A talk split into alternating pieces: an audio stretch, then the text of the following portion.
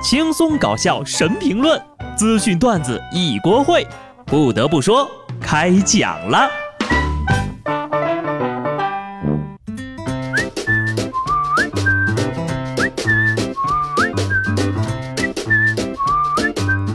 Hello，听众朋友们，大家好，这里是有趣的。不得不说，我是机智的小布。我最喜欢的户外活动，就是在一个阳光灿烂的日子里，找一个有树荫的草地，躺下来。玩手机，不得不说呀，现在的手机呢，已经占据了大部分人百分之八十以上的空余时间。我跟手机的关系亲密到什么程度呢？这么说吧，我上体重秤的时候都不介意带着手机。那如果一年不碰手机就给你十万美元，你愿意吗？可口可乐饮料公司呢日前发起了一项竞赛。成功做到一年不用手机的人将获得十万美元，约合人民币六十九万左右。那么要怎么证实参与者有没有使用过手机呢？方法就是进行测谎试验。如果参与者通过了测试，那么就可以获得奖金了。朋友们，是时候吃一年牢饭了。不过呢，在你听到这条消息的时候呀，你已经失去了参赛资格了。这个应该是唯一一项我没有信心拿奖的比赛了。之前呢，你说什么不睡觉的呀，躺着不起床的呀，是吧？能得奖的前提都是有一台持续充电的手机和流畅的 WiFi。当然了，如果能用平板电脑代替手机的话，我也能做到。不过讲真的啊，玩手机呀会使人折寿的。有时候你以为只玩了十分钟，结果呢？玩了俩小时。下面为大家介绍一种全新的炫富方式。十五号，浙江宁波的一位车主突然想起来，自己还有一辆玛莎拉蒂停在广场的空地上，因为车太多，愣是把那车给忘了。当他取车的时候，傻眼了呀，那车呀被偷的只剩空壳了，喇叭、电视、音箱、四个轮胎、窗户、车牌框，全都不见了。只能说呀，是贫穷限制了我的想象力啊！还好车主发现的及时，保住了发动机，还有实木的内饰真皮座椅。你说这家里得有多少辆豪车，才能把玛莎拉蒂给忘了？简直毫无人性啊！小偷估计都寻思呀，这车没人要呢。我都分不清这亮点是车主还是偷车的了。当然了，如果说我有一万块钱。肯定不会在意在哪丢了一块钱，你们懂吧？这个故事呢也告诉我们，有钱人的记性，你想象不到。为了帮土豪止损呢，本人现承接闲置豪车遛弯看管业务。如果你有豪车，怕闲置太久被偷了，请马上联系我。以后这些过于土豪的消息呢，我就不说了啊，毕竟损失一辆玛莎拉蒂是什么心情，我也不知道。但是 OFO 小黄车那个押金要不回来，那是相当的焦躁啊！前天，北京 OFO 总部大楼里退押金的用户呢排起了长龙，从五楼一直排到了楼外面，在线申请的人数更多，超过了九百万呢。之后呢，OFO 发文承诺退还所有押金，评论区里呢却是一番悲壮的景象。你这受了多大委屈似的啊？非己莫取，欠债还钱。这是常识，好吧。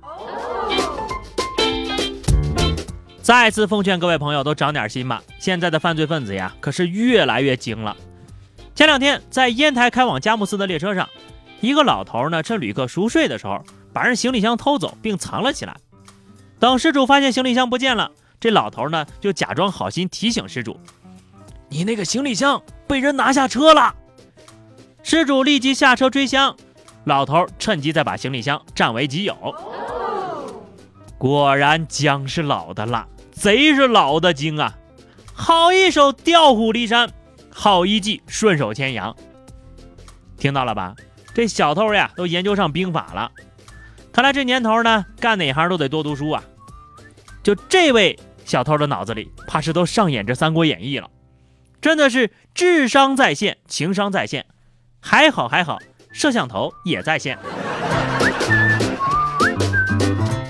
接下来是不到最后一天，永远都不知道还会出现什么的奇葩新闻。前两天有位女司机报警说呢，她停车的时候和别人的车发生了剐蹭，自己的车头都撞裂了。交警到现场一看呢，哎，裂痕搁哪儿呢？原来只是一根头发。就这种程度啊，走进科学一集也就拍完了。无数次以为啊，手机屏幕上的头发是裂痕，看来呢也不止我一个人呐。还有呢，十六号北京航空航天大学合一食堂发生了火灾，有的同学呢直接端着菜就走出食堂了。消防回应，火灾没有造成人员伤亡。据北京消防通报，火情已经处置完毕。温馨提示：发生火灾的时候，请不要贪恋财物以及食物。这同学做的也没毛病呀，你不端着饭跑，难道还要吃完了再跑？不如赶紧拿回寝室去吃，不然呐，待会儿火灭了都凉透气儿了。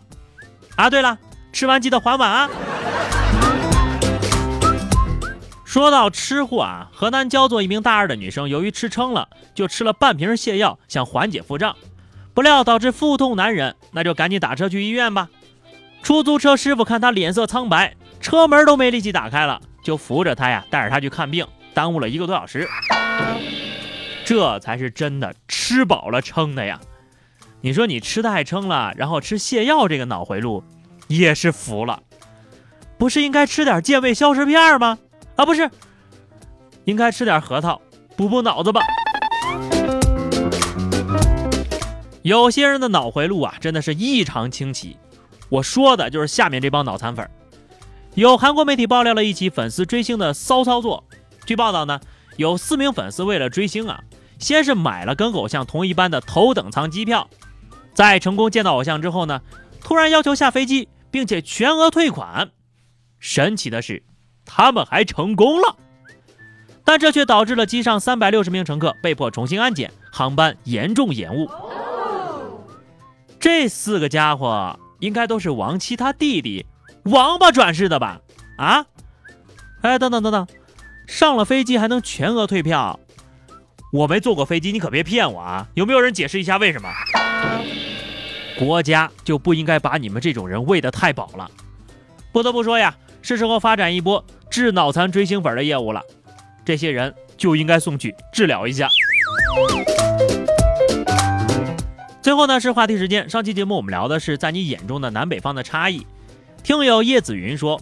北方的饭太多了，我吃不完，每次都能剩一半，好浪费。还有就是大澡堂全部赤裸相待，有点不适应。气候呢比南方干的太多，冬天比南方好过多了。纠正一下啊，你说的倒是都对，但是那个呢叫坦诚相待，你说那个赤裸什么的，我们这儿都不能播。听友雪碧妹子说，作为一个北方人。粽子可以吃咸的，但是豆腐脑绝对不能吃甜的。豆腐脑那得做成胡辣汤的吃，是吧？在南方生活了十一年了，回到北方之后再去大澡堂子，真的好羞涩呀！是不是进澡堂的瞬间就感觉人生已经到达了巅峰呢？好的，本期话题啊，咱们来说一下，迄今为止啊，你觉得发生在自己身边的最大的变化是什么？大家可以从这个生活呀、工作呀、学习啊、娱乐呀等等各方面随便聊，就聊聊你觉得自己身边这种发展过来哈，有哪些跟原来是大不一样了？欢迎在评论区留言，关注微信公众号 DJ 小布或者加 QQ 群二零六五三二七九二零六五三二七九，来和小布聊聊人生吧。下期不得不说，我们不见不散，拜拜。